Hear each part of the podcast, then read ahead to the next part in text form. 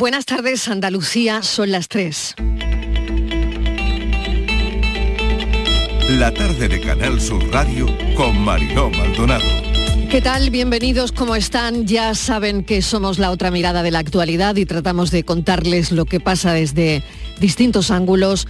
Digamos que nos gusta centrarnos más allá del primer golpe de vista. Se trata de que a esta hora aportemos esa diferencia y en ello estamos una tarde más. Nuestra primera historia de la tarde no puede ser otra, tiene que ver una vez más con los incendios. Desolación, tristeza, conmoción y dolor que provoca en quien lo vive, en quien vive un incendio y logra salvar la vida. Un incendio tremendo donde tres estudiantes han perdido la vida, otros heridos leve. La vida no será igual después de una mañana como la de hoy en la barriada de Isla Chica. En ese barrio ha estado Canal Sur toda la mañana, en el 10 de la calle Villanueva de los Castillejos, en Huelva. Mañana, minuto de silencio donde en la Universidad de Huelva ya saben que estudiaban estos chicos. El piso está calcinado, era una ratonera a las 7.35, porque algunas habitaciones tenían rejas en las ventanas. Todos estudiantes de trabajo social, sigue la conmoción. A esta hora esto es lo que decían los vecinos. Yo abrí la, terraza porque sentí jaleo y la verdad es que cuando yo abrí me dio la boca no de, de, humo, fue horroroso ya y me puse muy nerviosa y, y no atinaba nada. En fin, ha sido una cosa que la estufita. Esto es lo que trae la estufa, hijo. Yo el ataque de nervio que tenía no me permitía, además mi nuera me decía no baje, no baje, que ya si, si te tienes que bajar yo te llamarán los bomberos o lo que sea. Tú no bajes, porque yo me puse muy nerviosa, me puse malísima, vamos. Sí, sí, los gritos. ¿Se despertó por los gritos? Por los gritos, y mi mujer. Por favor, levántate. Digo, yo, ¿tú no estás escuchando los gritos? Digo, sí, hija, pero ¿qué voy a hacer yo? Yo no puedo hacer nada. Y tanto me dio, me levanté, y nada más que abrir la puerta y me de la llama y el humo subía para arriba. Digo, Dios mío, lo que estarán pasando. Socorro, ¿no? Eh. Jóvenes, ¿no? Yo creí que era un, porque las voces se escuchaban como si fuera una niña, chiquitita. Digo, Dios mío, cuando vi la llama, ¿qué estará pasando? Y ahí, lo que estarán pasando los pobres. Da pena. sí. Les hablaremos también del incendio de Sevilla, porque ha habido otro en Sevilla. Nuestro compañero Javier Moreno nos va a contar todos los detalles. Y la segunda historia de hoy, ¿saben cómo se activa el protocolo de agresión sexual cuando están en una discoteca, por ejemplo? Estos días en los que la presunta agresión sexual de Dani Alves a una chica ha acaparado toda nuestra atención, sabemos que en el caso, desde luego va a ser clave el portero o la seguridad de la discoteca donde ocurrió todo. Se activó el protocolo de agresión sexual. En este caso concreto, el personal del local se puso en alerta al ver la situación emocional en la que se encontraba la chica, en este caso concreto, en la presunta agresión de Dani Alves. Y claro, cuando iba a salir de la discoteca con sus amigas, la llevaron a una oficina desde donde se puso en marcha el protocolo de agresión sexual y se avisó a la policía.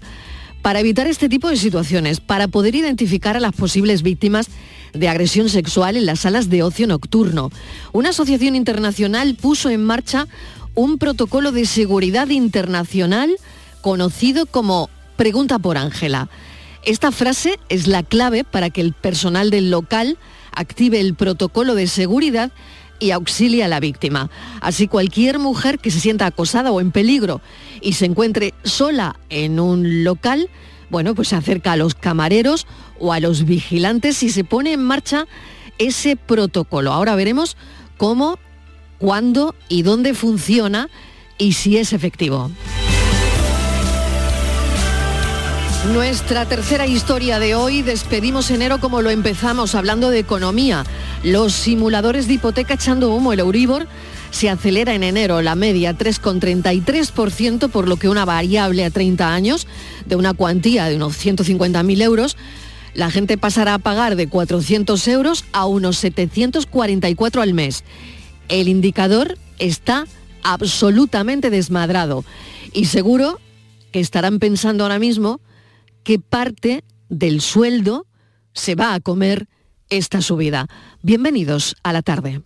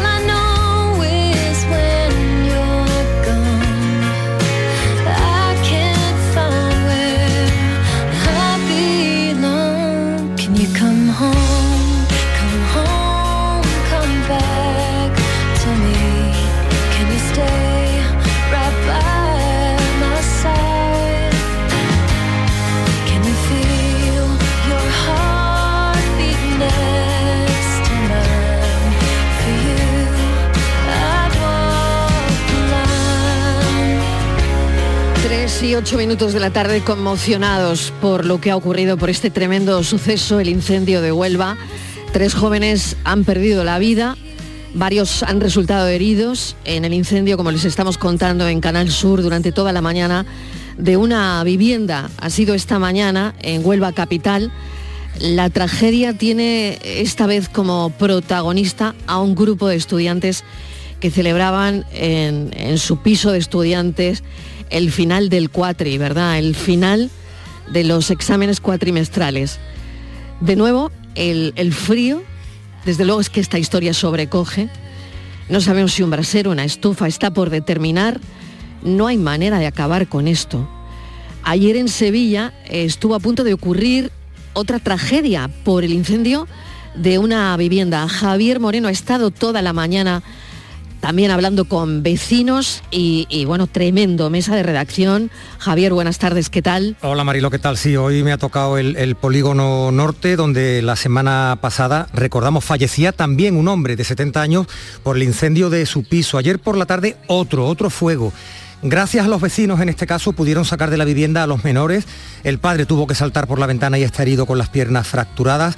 Los detalles, no vamos a entrar mucho más en ellos, ¿no? Los hemos contado durante toda la mañana en los informativos. Fíjate que salía yo Marilo a recoger testimonios en, en, el polígono norte, en la calle Moguer, y los compañeros de Huelva se activaban, se ponían en marcha muy tempranito por ese terrible incendio. Otro, de nuevo, el frío, al parecer, como decías, un brasero encendido, el pánico y tres jóvenes de la Universidad de Huelva que han perdido la vida. Es terrible, ¿verdad Mariló? Ya lo, lo contábamos la semana pasada. Sí. De nuevo, ¿qué está pasando? ¿Qué está pasando con estos incendios? ¿no?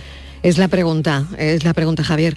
Gabriel Cruz es alcalde de Huelva. Bienvenido, alcalde. ¿Qué tal? Hola, ¿Cómo, ¿qué tal? cómo Muy están los ánimos? ¿Qué, ¿Qué día? Vaya día, ¿eh? Vaya mañana. Sí, además absolutamente consternado por todas las circunstancias que, que confluyen. Un incendio, eh, bueno, pues es tremendo, es algo muy, muy duro, chavales muy jóvenes y lo que tenía que ser un momento de alegría y festivo, pues se vuelve tragedia, ¿no? Y, y la verdad es que eh, estamos viviendo momentos muy, muy difíciles. Alcalde, ¿puede confirmarnos que una de las chicas fallecida eh, en, en este incendio de Huelva es hija de un concejal del ayuntamiento? No, una ¿No? de las chicas no, no es hija de, de un concejal del Ah, teníamos esa de- información. De la fallecida no, no sea de un concejal, pero sí es cierto que es hija de un empleado municipal. Ajá. Tremendo. ¿No, ¿No es la chica fallecida? Sí, sí, sí, Sí, una, sí, una de las chicas fallecidas. Una de las chicas fallecidas es hija es... de un empleado municipal. Sí, sí lo es. Porque Tremendo. alcalde, una, una de las chicas era, era de Huelva, otra de Extremadura y otra de un, es. de un pueblo de Sevilla, de Lebrija, ¿verdad? Sí, eso, de sí, Lebrija, eso sí está confirmado. ¿no? Sí, sí. Así es. Alcalde, Pues, son muchos los sí. estudiantes, ¿no? Es- Huelva es una, por, por la universidad, que me imagino que si- si- situaciones como esta, de chicos celebrando el, el final del cuatrimestre en sus pisos, pues se han vivido muchas en los últimos días, qué terrible, ¿no? Pero sí que efectivamente Huelva tiene, tiene muchísimos estudiantes que van allí, ¿no? Sí, tiene muchos estudiantes, tiene una universidad muy poblada, sobre todo si lo, escalamos con pues con las dimensiones de la ciudad, entonces tiene una importante población universitaria y eso se refleja absolutamente en todo, en el día a día, en bueno pues en el desarrollo de, y en el trajinar de la vida y también en celebraciones cuando llega pues los fines de cuatrimestre o lo que llega la primavera o situaciones de este tipo. Y bueno, nos ha tocado vivir, nos está tocando vivir una auténtica pesadilla, una muy mala fortuna, muy mala suerte y, nada, es un auténtico drama que, que, bueno, lo soportamos como podemos. Alcalde, no sé si, bueno, pues desde aquí, ¿no? Todo el apoyo para esas familias que lo deben estar pasando, bueno, pues francamente mal, ¿no? Pero es, es importante en estos momentos, bueno, saber que ha podido provocar el, incendio. Mm, no parece que esté claro lo del, lo del brasero, lo hablaremos ahora mismo con los bomberos, pero no sé qué información tiene usted. Bueno, yo en principio a, mí lo que me trasladan es que todo apunta que efectivamente tiene que ver con el brasero, un brasero encendido y bueno, unas condiciones la vivienda con ventanas abiertas, con mucha mucho aire que ha podido pues potenciar y incrementar la virulencia del incendio. Y por ahí es por donde a mí, al menos la información que me trasladan, aunque en este momento pues está la policía científica viendo el, lugar de, los hechos y realizando su trabajo para esclarecerlos y definir definitivamente cuál ha sido la causa. Alcalde, muchísimas gracias. Vaya día, le decía, desde luego que cuando hay que lidiar con este tipo de asuntos, eh, bueno, es tremendo. Gabriel Cruz es alcalde de Huelva y un abrazo. Un abrazo muy fuerte, muchísimas gracias. Gracias. Vamos a hablar con Javier Bayo, es bombero de la jefatura de la sección número 6 de incendios del Ayuntamiento de Huelva. Ha estado en el operativo esta mañana. Javier, bienvenido, gracias por atender nuestra llamada. Hola, buenas tardes. Javier, ¿qué os habéis encontrado esta mañana?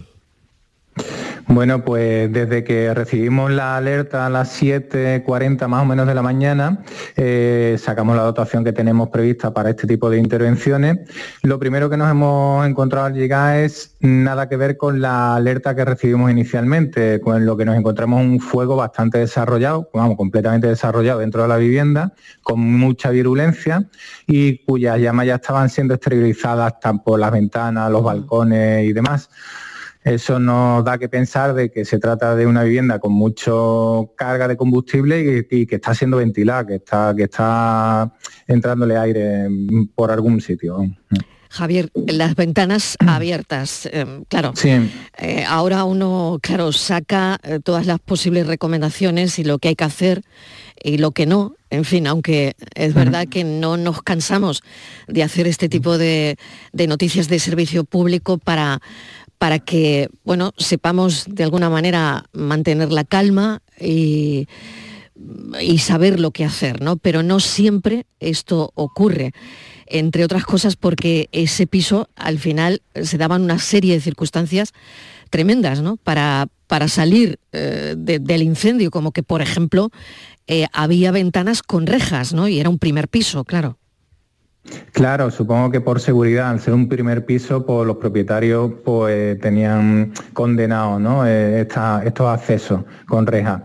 El problema también de que tenía la, distribución de la vivienda, pues no se ha prestado en absoluto a que facilitara las cosas, porque el salón donde se ha desarrollado el incendio y ha sido el motor del mismo estaba en la salida de la vivienda y como ya te digo, como era un incendio muy virulento, la gente que estaba en el interior por la puerta no podía salir.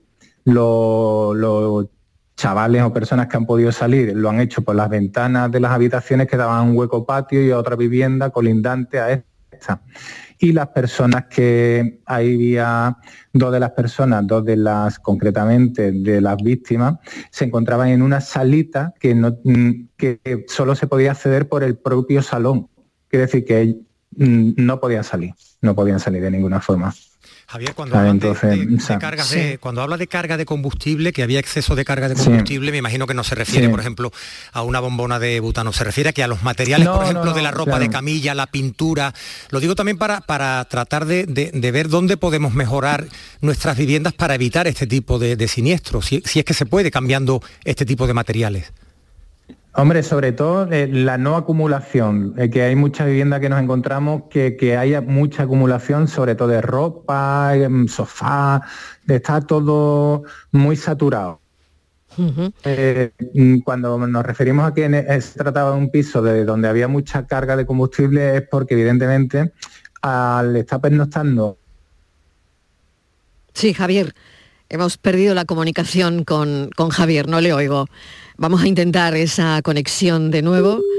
Hemos perdido la conexión. Bueno, estábamos charlando con Javier Bayo, bombero de la jefatura número 6 de la sección de incendios del Ayuntamiento de Huelva. Creo que lo hemos recuperado, Javier.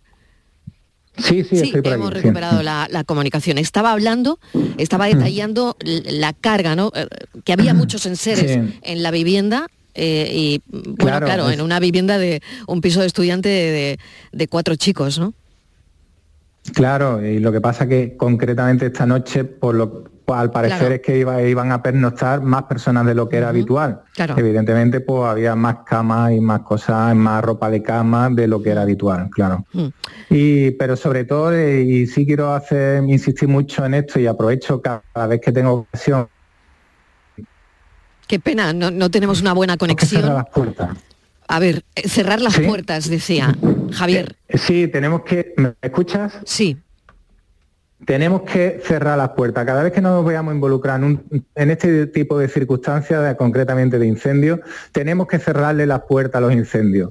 El incendio se alimenta no solo del combustible, sino del aire también. Y el combustible evidentemente no lo podemos sacar, pero sí podemos cerrarle el aire, sí simplemente cerrando las puertas. Si yo me veo involucrado, lo único que tengo que es salir de la habitación, irme a una zona segura y cerrarle la puerta. Me voy de la vivienda y le cierro la puerta. Y ahora espero a los servicios de emergencia en la puerta del portal con las llaves de la vivienda. De esta forma consigo de que ese humo, ese fuego no se exteriorice al portal, al pasillo, al hueco escalera y no afecte a más viviendas. Aparte de que se concrete en la zona a que ha afectado, ¿sabes? Javier, pensar que es un monstruo que nos persigue, ¿no? No sé quién hacía Exactamente. esta comparación esta mañana. Mira, eh, y, es- y a es un buen símil, sí. Exactamente, y, y se me ha quedado grabada la comparación, ¿no? Eh, si Sí, una sí. piensa que es un monstruo que ha entrado en la casa y que te está persiguiendo por todos sitios, claro, ¿qué harías? Cerrarías las puertas, ¿no?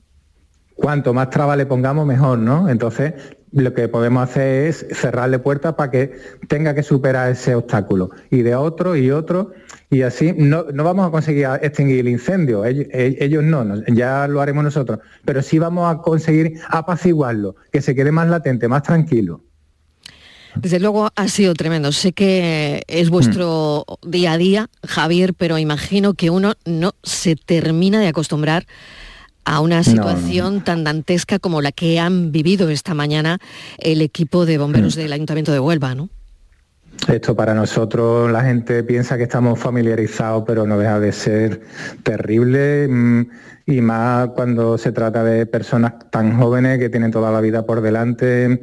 Mm, La verdad que nosotros también mm, lo llevamos regular. Vamos, que esta, esta mañana ha sido un poco eh, regular, vamos, al nivel emocional del parque. Javier, te agradezco enormemente eh, que te hayas puesto al teléfono. Os mandamos desde aquí todo el ánimo del mundo y las gracias con letras mayúsculas. No se ha podido hacer más y, y bueno, mm, en fin, es, Mm. es lo que nos queda, ¿no? No. Eh, seguir Claro. hablando de esto, seguir dando las recomendaciones, cómo actuar. No sé si definitivamente sabéis si ha sido un brasero o una estufa, porque sé que se estaba investigando y que parece que todavía, pues todo apunta a un brasero, pero no se podía dar por confirmado. No sé si tenéis ya esa información, por otro lado. No, mira, todos No, los vale. indicios nos llevan a pensar que sí, que probablemente haya el origen haya sido esto, ¿no? Pero tampoco podemos certificarlo 100% todavía. Javier Bayo, muchísimas gracias, lo dicho, gracias. Nada, gracias a vosotros y para eso estamos. 3 y 20 minutos de la tarde. Cambiamos de asunto, ponemos ahora el foco en un tema que ha generado muchos titulares al tener como protagonista a un personaje conocido del mundo del fútbol. Eh, por ejemplo, en el caso del fútbol, Dani Alves, tras la denuncia de abuso sexual en una discoteca por parte de una joven. En el caso del cine, pues las que sufrió este fin de semana, o sufrieron, mejor dicho, varias personas en la, la fiesta de los premios Feroz en Zaragoza. Esos son los grandes titulares que hemos ido manejando eh, en lo que va de semana y en la tarde queremos saber cómo funcionan exactamente los protocolos antiabusos en las discotecas, Javier. Así es, Mariló, porque a veces el ruido no nos permite llegar a lo que también es importante, ¿no? Por supuesto, toda la gravedad del caso en la denuncia contra Dani Alves, que está detenido, recordamos la víctima con todo lo ocurrido en la discoteca Sutón de Barcelona y el responsable de la sala fue el primero que avisó a las autoridades tras saber que se había producido una supuesta violación. Ahí se siguió el no callamos, ese protocolo se aparta a la víctima de la situación de peligro, se le pone a salvo y se hace que se sienta cómoda, se le da la información sobre las opciones que tiene y que puede escoger no sabemos en este momento si es el mismo caso de lo ocurrido en los premios Feroz, esas denuncias contra el productor Javier Pérez Santana, pero lo que decías, queremos saber más sobre este tipo de, protocolos. Para evitar siempre este tipo de situaciones y, claro, está claro mm, poder identificar ¿no? a las posibles víctimas de agresión sexual en estas salas. Vamos a hablar con Félix Cobos, que es vicepresidente de la Plataforma de Empresarios de Ocio Nocturno, Andalucía de Noche, portavoz de discotecas y sala de fiestas de Granada. Félix, bienvenido, gracias por atender nuestra llamada. Hola, buenas tardes, muchas gracias a vosotros. Queríamos saber cómo funcionan estos protocolos y, bueno, cómo de alguna manera el personal eh, sabe cómo actuar ante una posible eh, agresión sexual. Bueno, ya habéis esbozado una pequeña síntesis. Eh, a nosotros lo que principalmente nos interesa es que, nuestros locales sean seguros. Ahora hablamos de esto porque es verdad que es lo que está en el foco mediático, pero esto no viene de ahora. Si recordamos el verano pasado, el famoso tema de pinchazos, que también se puso en el candelero, pues, pues ya nos, nos hace ponernos en, alerta continuamente. Los protocolos son muy parecidos, porque además tanto la sintomatología, como el fin es, también eh, eh, es similar. Eh, aquí el, el, inconveniente en todo esto es que, es que se busca privacidad y es muy difícil que eso evitar el, evitar el fin. Me refiero, si vamos al, caso mediático de Barcelona, todo esto sucede en un banco privado que, prácticamente lo que busca es exclusividad y de ahí se accede a un baño privado que también se busca, se busca exclusividad y además con el agravante que ni puede haber cámaras ni puede entonces eh, bueno pues que, mm, el, caso sucede ¿Dónde está la responsabilidad de la sala? Pues en todo lo demás desde que la víctima se siente indefensa y denuncia el caso, se la custodian los, nuestros servicios de, vigilancia y de, seguridad privada y se ponen en contacto con la policía. Eh, además de todo eso, identifican las personas que la acompañan. En este caso, si es un grupo, es mucho más fácil. Si es solo una persona, eh, que, pueda ser pareja o, que hayan entrado dos, mm, tampoco se les deja, se les deja solos en, ningún momento. Lo que se trata es de dar seguridad y protección. Eh, en el momento que viene la policía o la fuerza de seguridad del orden, pues se les explica el caso, se les expone y, el caso pasa, pasa, pasa a ellos. Y a partir de ahí la sala pone a su disposición todos los medios humanos y tecnológicos que, estén, que estén y que se puedan aportar Hablamos de cámaras de seguridad, hablamos de, declaración de empleados o testigos, incluso si se puede identificar al presunto agresor, se le puede retener. Es el, protocolo, en, a grosso modo, eh, en el que se puede actuar desde un, un ente privado como son nuestros locales. Imaginaros que esto puede suceder en una habitación de hotel, en un espacio, en una calle público, y eso tiene un agravante de que ahí no hay protección eh, en el mismo momento. Entonces lo que quiero remarcar que, que, intentamos que nuestras salas sean lo más seguro posible. Y Félix, la, seguridad o los vigilantes de seguridad son los únicos que están preparados para esto o las personas que se vean involucradas en un tipo de denuncia como esta pueden acudir al personal interno de la, de la discoteca, las camareras, los camareros, otro tipo de personal que tengáis dispuesto. Todo el personal de la sala tiene, tiene claro los, protocolos porque tú tienes que llegar al que más cerca esté y a partir de ahí, lógicamente, hay comunicación, interna con pinganillos, en, medio minuto o en 15 segundos todo el mundo está al tanto de lo que está sucediendo. Pero eh, es lo que tú dices y es muy importante, todo el mundo tiene que tener claro cómo actuar porque mm. hablamos de, minutos, de segundos, ¿sabes? Para, que esto tenga la eficiencia y, que, que, cause el efecto y, se pueda cortar lo antes posible.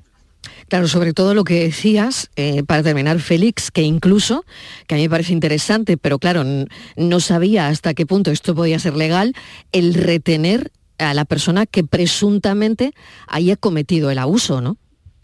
Bueno, detener no, pero retener, retener, sí. Tenemos un, Claro, tenemos vigilancia de seguridad y el vigilante como tal, los porteros propios no, pero el vigilante de seguridad sí tiene capacidad para eso. Muy bien. Félix Cobos, muchísimas gracias porque queríamos saber cómo, cómo funciona el protocolo y esta es una parte importante. Félix es vicepresidente de la plataforma de empresarios de ocio nocturno Andalucía de Noche. Muchísimas gracias. Muchas gracias a vosotros y por ponerme voz, ¿vale? Que es importante que, se nos oiga porque, porque eso, que, que, nuestros clientes y la gente que sale de ocio que, se sienta segura. Que sepan que hay un protocolo, ¿no? Que esto es lo que eh, queríamos contarle a la gente. Gracias. La Federación de Mujeres Jóvenes también han realizado un estudio que se llama Noches Seguras para Todas, un trabajo de investigación a raíz de experiencias de, algunas chicas y chicos. Vamos a hablar con Mónica Sáenz Martínez, que es una de las investigadoras de este estudio. Mónica, bienvenida, gracias por atendernos. Eh, muchas gracias. Bueno, este tipo de estudios, eh, según eh, ese ese estudio que habéis realizado, valga la redundancia, ¿funciona, no funciona? ¿Qué habéis determinado? Bueno, eh, Noches Seguras para Todas eh, es un estudio que nos interesaba realizar para poder detectar y poner nombre, identificar eh, todas aquellas violencias sexuales que las mujeres jóvenes salen cuando, sufren cuando salen de fiesta. ¿no? Esto es importante porque en el imaginario colectivo, en la sociedad, la idea que tenemos de violencia sexual es casi única, ¿no? Ahora ya de un tiempo a esta parte de mayor sensibilización y se está poniendo nombre a determinadas conductas que están antes más normalizadas y ya se están desnormalizando, pero siempre eh, hemos identificado la violencia sexual con, una violencia que tiene que ver con un uso de fuerza, de intimidación, todo muy relacionado, claro, por la definición de nuestro Código Penal, ¿no? Mm. Eh, pero la violencia sexual que sufren las mujeres jóvenes va mucho más allá estamos además viendo, o está saliendo, ¿no? Eh, se está poniendo sobre la mesa, este verano sobre todo se ha hecho mucha, a nivel mediático, les ha dado mucha importancia a la sumisión química, pero hay toda una serie de violencias sexuales que las mujeres sufren cuando salen de fiesta en su cotidiano, ¿no? Y, esto es importante identificarlo para poder abordarlo. Sin duda. Por tanto, eh, investigaciones como estas eh, nos dan herramientas para poder intervenir. Voy a una conclusión del informe que me parece interesante y es que decís que los hombres se apropian del tiempo de ocio nocturno de las mujeres jóvenes y que además el consumo de alcohol y otras drogas de alguna manera o, sin manera desresponsabiliza ¿no? y, termina culpando a, a las mujeres, como hemos visto en alguna ocasión, de la violencia sexual. ¿no? Mm. Eh, a ver, todavía en el, imaginario, eh, eh, en el imaginario de la sociedad sigue habiendo una relación causal entre el consumo y la violencia, ¿no? O sea, de alguna forma siempre se relacionan. Quiero dejar claro aquí que, que no es una causa, es decir, la violencia sexual es previa mm. a, a, decir, el consumo, es decir, el consumo lo que es es un atenuante. Es decir, al mm. final mm. Eh, la violencia y las conductas violentas están previas a un consumo, ¿no? Más que las conductas lo que hacen es desinhibirlas. ¿Qué sucede? Bueno, pues que de alguna forma el consumo del alcohol eh, exime a los hombres de su responsabilidad. Es decir, al final es como, bueno, pues lo han hecho porque iban borrachos o lo han hecho porque habían consumido, pero eso no debería de eximir de su responsabilidad a los hombres, ¿no? Es decir, al final eh, la conducta, como comento, es previa a cualquier consumo y es más, si tú sabes que el alcohol te va a provocar o va a desinhibir ciertas conductas violentas, no bebas, ¿no? Entonces, muchas veces incluso ellos, los hombres, utilizan el- este discurso y este argumento como para, para eh, actuar de forma bueno, pues sin responsabilidad ninguna, ¿no? Es más, muchos saben que bebiendo se van a desinhibir más y por tanto igual van a acceder más a las mujeres y no se ponen, no se ponen límites con el consumo.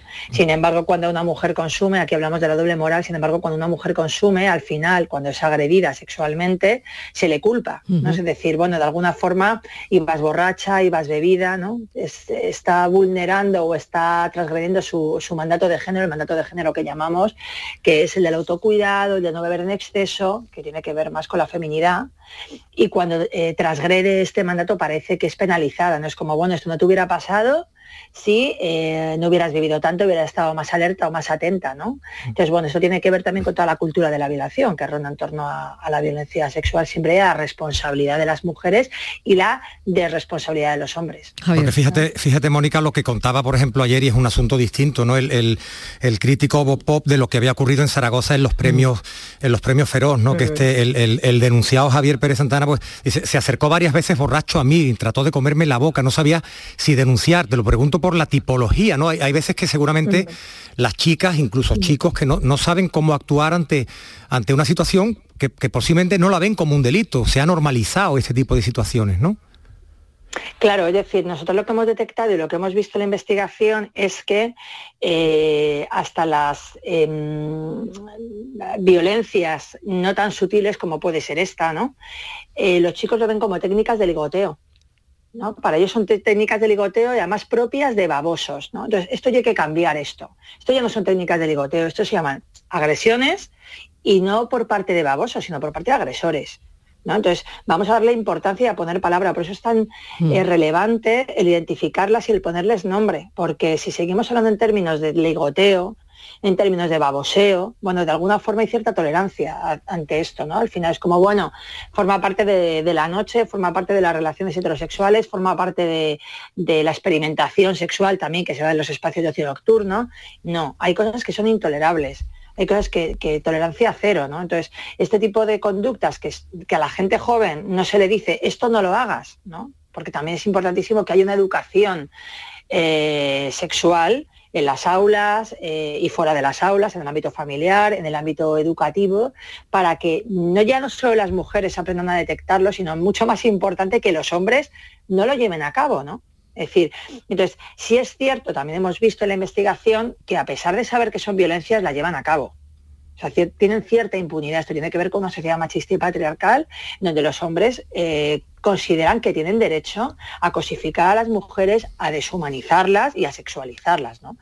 Y, y en lo que comentaba antes tu compañera en relación a, a la apropiación del uso y del tiempo del ocio nocturno de las mujeres, tiene que ver con esto. Es decir, que los hombres al final se creen con el derecho como sujetos activos sexualmente, ¿no? También hay todo, todo un imaginario en torno a la sexualidad masculina, ¿no? Una sexualidad hidráulica que parece que tienen que estar satisfaciendo constantemente, pues el hecho de salir de fiesta para ellos, pues como ir de caza, ¿no? Son términos que estoy sacando de la propia investigación, ¿no? Van a la caza, ¿no? Esto es lo que viven las mujeres y muchas veces en, en el propio discurso y testimonio de los hombres se ve reflejado, ¿no? Como uno de los objetivos a la hora de salir de fiesta es satisfacer su sexualidad, ¿no? De una forma activa. Entonces, en, en esa forma activa de satisfacer su sexualidad eh, hay una violencia eh, implícita y explícita. Entonces, eh, a veces la ven, la reconocen eh, y se desresponsabilizan de ella. Es más, nosotros en testimonios que hemos visto de la investigación entienden que la violencia no la deben de parar ellos, sino que la debe de parar la mujer a la que están siendo, con la que están ejerciendo esa violencia, ¿no? O sea, lo podemos ver en la investigación, invito a que la leáis, que está en nuestra página de Federación Mujeres Jóvenes, donde se ven los testimonios de mm, tanto de los chicos como de las chicas en relación a esto. Entonces, mm, se, se legitiman a sí mismos. Justo estaba viéndolo ahora, Mónica, y, y me parece que es un documento y un estudio francamente interesante. Y, y- y seguía pensando en eso que decías, de el baboso que ha bebido, ¿no? Detectados están. Lo hemos detes- detectado al baboso que ha bebido miles de veces, ¿no? Pero ya es hora, como decías, de que de cambiarles el nombre, ¿no? Y de alguna manera, mm, bueno, de identificarlos, ¿no? como, como son y como, y como es la realidad, ¿no? Porque al final esto sigue tejiendo de alguna forma eh, una violencia sexual muy sutil, ¿no? Que también habláis de ello en el estudio. Bueno, Mil gracias, de verdad. Solo quería eh, comentarte que me ha parecido muy interesante el estudio y como mm, yo creo que todo el mundo debería leerlo porque, pues por lo dicho, ¿no? Es, eh, arroja mm, datos interesantes sobre lo que pasa ¿no? en el ocio nocturno también, cuando vas a una discoteca, en fin, hay que empezar a detectar este tipo de cosas. Mónica Sainz Martínez, mil gracias. Pues muchas gracias a vosotras y por estos espacios feministas que estáis construyendo. Un saludo, gracias. Un saludo fuerte, gracias. Nos vamos un momentito a publicidad, hacemos una pequeña desconexión y a la vuelta, la hipoteca. La tarde de Canal Sur Radio con Mariló Maldonado. También en nuestra app y en canalsur.es. Hola estudiante, ¿estás buscando una habitación para el segundo semestre? Nido está cerca de las principales universidades. Habitaciones y estudios con baño, gimnasio, cines, salas de juegos, servicio de catering, eventos y mucho más. Desde 550 euros mes, todas las facturas incluidas. Reserva tu habitación ahora en nidoliving.com. Este martes en el Eurojackpot de la 11 por solo 2 euros hay un bote de 104 millones. Y tan tatara millonario porque con el Eurojackpot, el mega sorteo europeo de la 11, no solo te haces millonario tú, también tus hijos y los hijos de tus hijos y los hijos de los hijos de tus hijos. Compra ya tu Eurojackpot de la 11, que son 104 millones. Eurojackpot de la 11, millonario por los siglos de los siglos. A todos los que jugáis a la 11, bien jugado. Juega responsablemente y solo si eres mayor de edad. La información más útil, el detalle de lo que pasa en Andalucía y en tu entorno más cercano, lo tienes en La Mañana de Andalucía con Jesús Vigorra. Con toda la actualidad, los protagonistas y las opiniones que te interesan. Buenos días Andalucía, son las 6 de la mañana. La Mañana de Andalucía con Jesús Vigorra. De lunes a viernes desde las 6 de la mañana. Más Andalucía. Más Canal Sur Radio.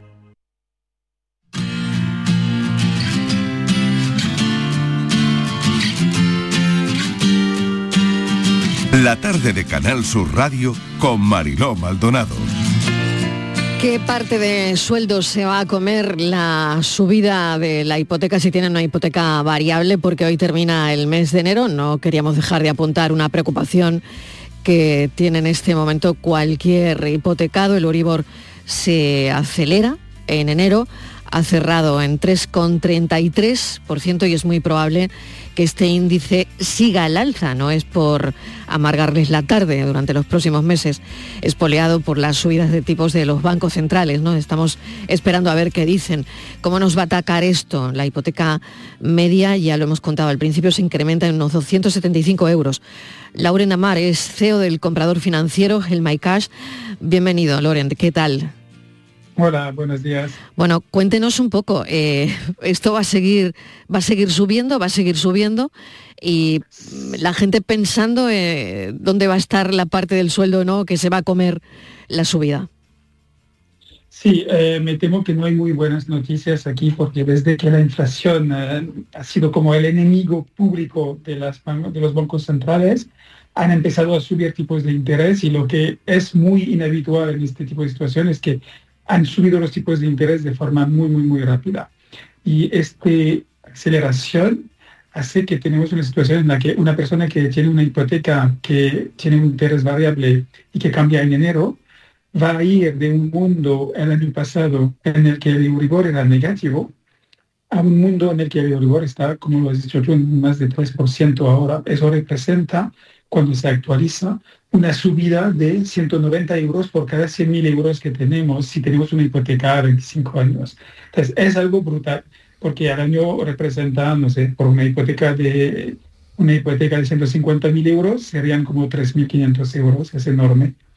Y mm, lamentablemente no hay muchas cosas que hacer porque eh, es, eh, es como el precio de la gasolina, no, no podemos dejar de, de- de pagar nuestra hipoteca y las únicas cosas que podemos hacer es quizás eh, hablar con el banco y ver si hay opciones de hipotecas fijas o mixtas que nos convienen. Nosotros en nuestro comparador eh, tenemos un ranking que enseña las mejoras, pero los tipos son tan altos que no es cierta la decisión de ir de, de variable a fija o mixta. Hace un año, claro, hace seis meses también, pero ahora no es tan evidente. Um, y si no se puede pagar la hipoteca, pues entonces tenemos que, ver y hablar con el banco porque ahí sí que hay más remedios que antes y el banco tiene una cosa que se llama el código de buenas prácticas que permite gestionar la situación de forma menos dura que lo que hubiera sido antes. Entonces la situación es difícil para mucha gente.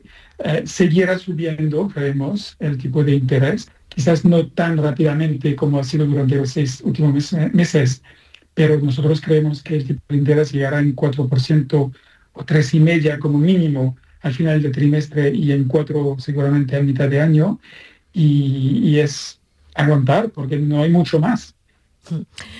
Pues Loren, eh, lo cierro aquí porque no, no podemos no podemos hacer mucho más, Javier. Yo no una, sé cosa, si tú... una cosa importante, perdón, Sí. una, una cosa importante. Sí. Eh, creo que en, en cada cosa, incluso las semanas, hay algo que se puede sacar de esto. Y nosotros como comparador siempre, siempre, siempre intentamos hacer que la gente entienda conceptos financieros, cuiden sus finanzas, porque hace más de siete meses que decimos a todo el mundo, cámbiate a fija, cámbiate a fija, Sí, cámbiate sí, a fija.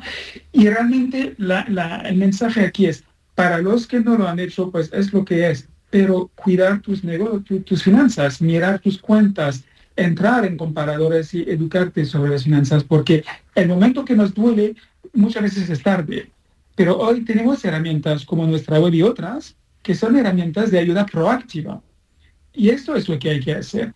Y hay que, hay que mirar nuestras finanzas. También la subida de tipo quiere decir también mejor oportunidad de remuneración en depósito, en cuentas remuneradas, etcétera. Entonces hay que mirar también la parte positiva. No es todo, todo, todo eh, duro, pero en la parte hipoteca es verdad que la noticia no es buena.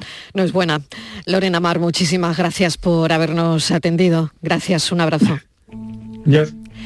Bueno, Javier, eh, lo dejamos aquí. Sí, yo me echo a No, temblar, Mariló, cuando, ya, cuando ya veo las proyecciones del, al- del alquiler, porque hace un tiempito Claro. ya que vendí la casa y dejé de pertenecer al mundo de los hipotecados. Ah, me lo estoy mira. pensando de nuevo, pero, pero no pero no pinta bien, ¿verdad? No, pinta, bien, no pinta, raro, Sí. pinta raro y pinta regular, sobre todo para los que tienen, lo hablábamos enseguida, ¿no? Ese interés variable y, y que estarán martirizándose, ¿no? De, de decir, ay, ¿por qué no me cambié a fijo? ¿Por qué no me...?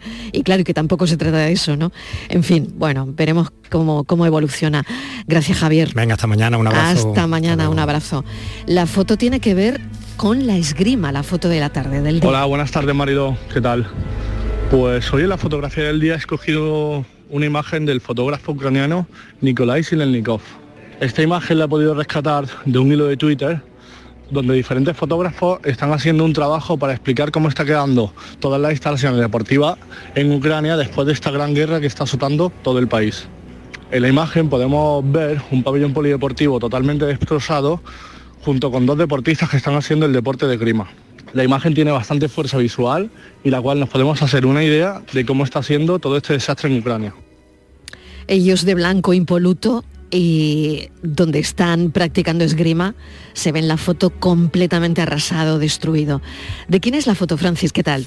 Hola Mariló, buenas tardes. La imagen la ha seleccionado hoy para la tarde Jordi Vidal, fotógrafo cordobés que se formó en la Escuela Grisar de Barcelona donde se especializó en fotoperiodismo. En 2013 cubrió sobre el terreno las revueltas que tuvieron lugar en Estambul. Posteriormente regresó a España, aunque no sería hasta 2017 cuando volviera a sentarse en su ciudad natal como colaborador del grupo Yoli. Actualmente desarrolla su trabajo como fotógrafo freelance, compaginando su labor para distintas agencias de comunicación con otros proyectos relacionados con el marketing digital. Fotoperiodistas que buscan la imagen del día aquí en la tarde. La tarde de Canal Sur Radio con Mariló Maldonado. También en nuestra app y en canalsur.es. La radio de Andalucía es Canal Sur y estará siempre donde estés tú. Canal Sur Radio Sevilla.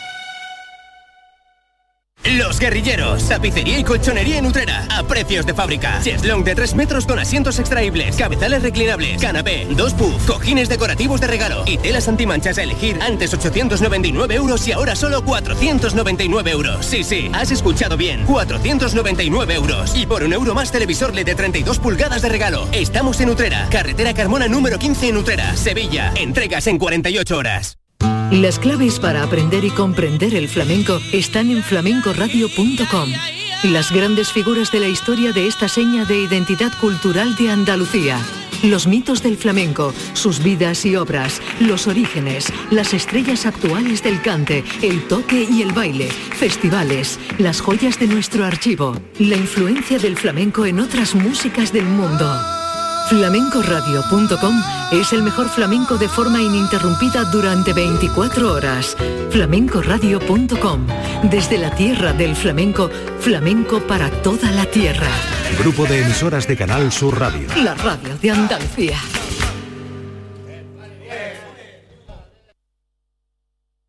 La gente que más madruga, que viaja, que estudia, que trabaja, lo cuenta en La Mañana de Andalucía, el club de los primeros de Canal Sur Radio. Tenemos un número de WhatsApp para todos los que estéis despiertos desde bien temprano y queráis participar en el programa. Es el 616-161-161. La Mañana de Andalucía, el club de los primeros de Canal Sur Radio, de lunes a viernes desde las 5 de la mañana, con Charo Padilla. Más Andalucía, más Canal Sur Radio. La tarde de Canal Sur Radio con Mariló Maldonado. Estos son nuestros teléfonos 95 1039 105 y 95 1039 16. Se suma a esta mesa de redacción Estíbaliz Martínez. ¿Qué tal Estíbaliz? Bienvenida. Hola Marilo, ¿qué tal? Buenas tardes. José Carlos Cutiño, delegado de la OCU en Andalucía, que también está ya con nosotros. José Carlos, bienvenido. Buenas tardes. Los teléfonos abiertos, ya han oído las dos líneas que tenemos y otras dos para los mensajes de audio, 670 94 30 15, 670 940 200. Hemos habido un asunto de intoxicaciones alimentarias que nos gustaría conocer. Estivaliz. Sí, Marilo, eh, la OCU recuerda el derecho de todos a pedir una indemnización en caso de una intoxicación alimentaria. Verás, da igual cuál sea la causa de la intoxicación. El importe de la indemnización debe contemplar al menos, Mariló, el número de días que no se ha podido ir al trabajo, bien porque has estado de baja o por el cuidado de un familiar directo, sobre todo, por ejemplo, si ha sido un niño o una persona mayor. Se están preguntando los oyentes, eh, vale, yo he tenido una intoxicación, he faltado al trabajo, pero esto, ¿dónde debo reclamar y qué documentos debo de presentar? Y esto nos lo va a contar ahora José Carlos Cutiño. José Carlos, adelante porque, bueno, es interesante todo esto porque se producen muchísimas, ¿no? Al cabo de un año. Pues sí, de hecho el otro día aparecía en los medios el caso de un famoso restaurante en Madrid, ¿no? Una intoxicación Sí, por unas tortillas. sí, Bueno, ¿qué, qué es lo que podemos hacer ante esto? Pues evidentemente tenemos derecho a una indemnización por aquellos daños que hayamos sufrido. Hay que tener en cuenta eh, que hay que eh, establecer do- dos cuestiones. Primero, que existe una relación entre lo que hemos comido y eh, el daño que hemos padecido. Y para eso es necesario, pues em, evidentemente siempre el ticket, de la, la factura de las consumiciones que, que hayamos hecho y un informe médico, perdón, en el que se detalle cuáles son las afecciones que hemos padecido. Y por otro lado, hay que eh, establecer una valoración de ese daño. Esa valoración eh, va a tener que contemplar, bueno, pues los, los días que hemos estado afectados, los días que hemos podido estar de baja eh, laboral, los días que hemos estado realmente de baja médica, es decir, que hemos tenido que seguir un tratamiento, unas determinadas prescripciones y en un momento dado si este, eh, esta intoxicación ha podido ser lo suficientemente grave como para dejarnos una secuela. Aquí se hace una valoración que, que toma como, como base los valores para las lesiones corporales eh, que, hay para los accidentes de tráfico. Normalmente este es el sistema que se utiliza para valorar cualquier tipo eh, de, lesión, ¿no? de, daño físico. Y eh, por lo tanto podremos reclamar al establecimiento, evidentemente tendremos que reclamar al, establecimiento y a la empresa aseguradora que eh, cubra su responsabilidad civil. Pero muy importante siempre dejar constancia cuando vamos al centro sanitario donde nos van a atender bueno, que la sintomatología puede corresponder con una, eh, eh, una intoxicación, una afección alimentaria y que, eh, bueno, qué es lo que hemos comido y a partir de ahí, pues evidentemente establecer una relación de causa-efecto entre eso que hemos comido y lo que estamos padeciendo. Bueno, pues, Pues es muy interesante. Es muy interesante. Dicho esto, mm, si te parece, Estivaliz, vamos con una consulta que nos ha llegado a través de WhatsApp. ¿La escuchamos? Vamos con ella. Hola, buenas tardes. Yo quisiera hacer una pregunta. Es verdad que, que todas las compañías eléctricas que a partir de ahora quien haga un nuevo contrato tienen que pagar el nuevo impuesto de tope del gas y otros impuestos. A mí me cumple el contrato a primero de, febrero y, y me gustaría saber qué es lo que tengo que, que mirar para, para tener una, una buena factura, vamos, que no me suba, que no me encarezca mucho. Yo la verdad es que ahora no, no pago mucho, pero claro, ya me cumple el contrato y tengo que, que renovar. Venga, un saludo y muchas gracias. Soy Milagro de Lucena. Muy bien, Milagros. Vamos adelante. Bueno, pues esto que le pasa a Milagro le está pasando a mucha gente que está renovando contratos de suministro eléctrico que, que son de mercado libre. Cuando se reguló esto de la excepción ibérica, ¿eh? que tanto hemos escuchado, el tope al precio de- del gas, que en realidad es un tope que se pone a efecto de, la incidencia que tiene en el precio final de la electricidad, eh, pues cuando esto se regula, eh, se establece que los contratos, evidentemente los que tienen una tarifa regulada, eso empiezan a pagarlo desde que empieza a funcionar este sistema, eh, porque es- esto, eh, digamos que es una compensación a quienes producen la electricidad con gas de lo que dejan de percibir por aplicarse ese tope para toda la electricidad que se paga, ¿no? Entonces, cuando esto se pone en funcionamiento, se dice, bueno, a partir del 26 de abril, los nuevos contratos que se hagan de mercado libre tienen que contemplar este mecanismo de ajuste. ¿eh? Eh, eh, Milagro lo llama impuesto, realmente no es, no es un impuesto, es un, digamos, un, complemento de carácter legal, no, pero técnicamente no, no es un impuesto. Y, y se dice, y los contratos que se firmaran antes del 26 de abril de, de 2022, conforme se vayan renovando, tendrán que contemplar también este complemento. Claro, es un complemento que sube considerablemente la factura en determinados meses. Hay que acordarse, por ejemplo, de lo que, lo que vimos en, la factura del de los consumos del mes de agosto, la factura que vino en septiembre, que es la vez que más hemos pagado de complemento porque fue necesario tirar de mucha electricidad producida con gas. ¿Y qué es lo que pasa ahora? Bueno, pues que aquellos contratos de mercado libre que no se habían renovado antes y que eran anteriores al 26 de abril, cuando se van renovando, tienen que tener en cuenta en el nuevo precio que se les va a fijar que además de ese precio que establece la, comercializadora, también le van a poder cobrar este complemento que en determinadas ocasiones pues, puede tener un peso muy importante en la factura. Entonces, aquí lo importante es eh, exigirle a la compañía, lo primero que nos, que nos indique, que nos informe cuáles van a ser las nuevas condiciones del contrato, qué tarifas nos van a aplicar, porque lo normal es que nos encontremos con tarifas bastante más caras de las que teníamos. Y por otro lado, cómo nos van a tratar este complemento, si va incluido en tarifa o si va por separado, porque esto evidentemente va a cambiar también los términos de la oferta que nos hagan. Y a partir de ahí decidir cuál es la oferta más interesante a la que podemos acceder. Nosotros siempre recomendamos, bueno, pues eh, recurrir a ese comparador de tarifas eléctricas que tenemos en el portal web de OCU, donde podemos saber en función de, de nuestros hábitos de consumo cuál- cuáles pueden ser las tarifas de mercado libre más interesantes. Pero bueno, eh, en definitiva lo que le importa a Milagro es si esto le va a afectar y evidentemente sí. Eh, es decir, es un complemento que ha servido, de- por un lado, este sistema ha servido para contener los precios de la electricidad, pero por otro lado hay meses en los que realmente puede, puede tener una incidencia importante en nuestra factura. Muy bien, recordamos de nuevo el teléfono del programa que es este. Estos son nuestros teléfonos 95 1039 105 y 95 1039 16. Festivales. Sí, vamos con una consulta que nos ha llegado escrita, nos ha llegado a través del WhatsApp, es de Antonio de Paterna del Campo en Huelva. Buenas tardes, Eh, le explico un poco lo que me pasa. En noviembre mi madre recibió una llamada de Orams para renovar la permanencia que tenía con ellos.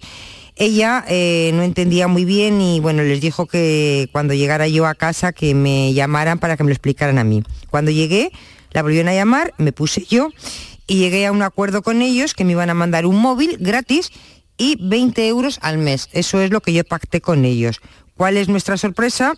Que cuando nos llega la factura y vemos que nos están cobrando 54 euros por unos productos que nosotros no hemos pedido. Hemos pedido, eh, ellos dicen que sí, que nosotros hemos contratado eso. Entonces hemos pedido la grabación de donde yo digo que un móvil gratis y 20 euros al mes y no me la quieren dar. Y ahora le pregunta a José Carlos Cutiño qué puede hacer. Bueno, pues aquí lo primero que hay que hacer es la reclamación formal a la, operadora de telefonía. Evidentemente, eh, lo que se ha ofertado es lo que le tienen que dar. Nosotros siempre, eh, yo suelo recomendar mucho que cuando contratamos por teléfono, primero, grabemos la conversación nosotros también. ¿eh? ya la mayoría de los móviles permiten grabar esa, conversación y es lícito, en los términos de una contratación mercantil es lícito recurrir a, grabaciones con la contraparte en el contrato. Y además, eh, yo incluso voy más allá, lo suyo sería pedir que la oferta nos la manden por correo electrónico para que tengamos una constancia fehaciente de qué es lo que nos están poniendo sobre la mesa a la hora de, contratar, porque la contratación telefónica es muy traicionera. Eh, nos pueden dar una información sesgada, nos pueden dar una información falsa. A veces estos comerciales que cobran a comisión, pues nos prometen el oro y el moro, nos, nos pueden ocultar determinados aspectos, permanencias, tal. Bueno, pues ahí es muy importante que podamos eh, de alguna manera nosotros tener una prueba de qué es lo que nos ofrecieron y lo que dimos realmente nuestro consentimiento, porque al final te hacen una grabación muy rápida que a saber si realmente eso se corresponde con lo que, eh, lo que piensas que estás contratando. ¿no? Bueno, en un caso como este, lo primero es hacer esa reclamación. Ya he comentado que no, no le han dado la grabación, entonces aquí hay dos vías muy efectivas. Eh, por un lado, o bien presentar tras esa reclamación, si no hay una respuesta satisfactoria, la reclamación a la Junta Arbitral de Consumo, ¿eh? bien del ayuntamiento, si, es una capital de provincia, o bien de, la Junta de Andalucía, o bien de las diputaciones provinciales, en todas hay juntas arbitrales de consumo, Orange está adherida y por lo tanto la propia Junta Arbitral se encargaría de pedir esas grabaciones como prueba para ver qué es lo que se contrató de verdad y su decisión tiene el valor de una sentencia judicial, solo que no hay costes de ningún tipo, ni es necesario abogado ni procurador, o bien presentar la reclamación en la Secretaría de Estado de Telecomunicaciones, eh, a través, esto ya a lo mejor para quien sea más ducho en temas digitales, porque se hace bien sobre todo si es online, porque además puede mm, indagar en el tema, pedir la grabación, pedir el contrato, comprobar si es correcto y en su caso también dictan resoluciones que son administrativas pero que son de obligado cumplimiento para el operador. Ambos procedimientos son muy efectivos, no tienen ningún coste y, dan lugar siempre a una resolución en función de, evidentemente, de las pruebas que se aporten, pero le van a pedir a la compañía que acredite los términos del contrato, siempre. Tenemos otro mensaje, pero mientras tanto, em, no sé si podemos pasarlo, ¿lo pasamos ya? ¿Tenemos el mensaje ya disponible? No, de momento no. Bueno, eh, me quedan dos minutos y medio y... Pues no sé si, Mariló... No sé eh, si podríamos hablar de la de Ryanair, no, no sé si Estivaliz. Sí. La eh, demanda de OCU, ¿no? Y ha obligado a Ryanair a pagar más de 125.000 euros por las huelgas de 2018. Esto fue hace cinco años y bueno, pues OCU ha conseguido que efectivamente que Ryanair eh, indemnice. Hablamos mm, de, muchísimas personas, concretamente creo que de los, eh, los que están en, en OCU, socios de OCU, eran 155, ¿no? No sé cuánto al final asciende la cuantía que se va a llevar cada uno. Aproximadamente unos 800 euros por cabeza. Esto procede de los cientos de vuelos que se cancelaron en julio, agosto y septiembre de 2018 por las huelgas de personal de, de Ryanair y que Ryanair no quiso indemnizar como corresponde. Eran cancelaciones de vuelo, hay unas indemnizaciones automáticas, además hay que devolver el importe de los billetes y lógicamente también indemnizar los daños y perjuicios probados y lo que eh, ha determinado el juzgado de lo mercantil número uno de Madrid es que efectivamente es así y que tiene que hacerse efectiva estas indemnizaciones. Esperemos no tener que pedir ejecución porque se elevan en total en torno a unos 125.000 euros. Al oyente que nos ha dejado ese último mensaje de audio, decirle que lo emplazamos a la semana que viene porque no mm, íbamos a poder contestarle como nos gustaría, porque ya nos queda nada de tiempo. José Carlos, muchísimas gracias. La semana que viene más y empezaremos por el mensaje que acaba de dejarnos el oyente, pero que no hemos podido oír. Muchísimas gracias, un saludo Gracias a vosotras, un saludo. Hasta ahora, José Carlos y Estivaliza, hasta dentro de un momento. Venga, noticias.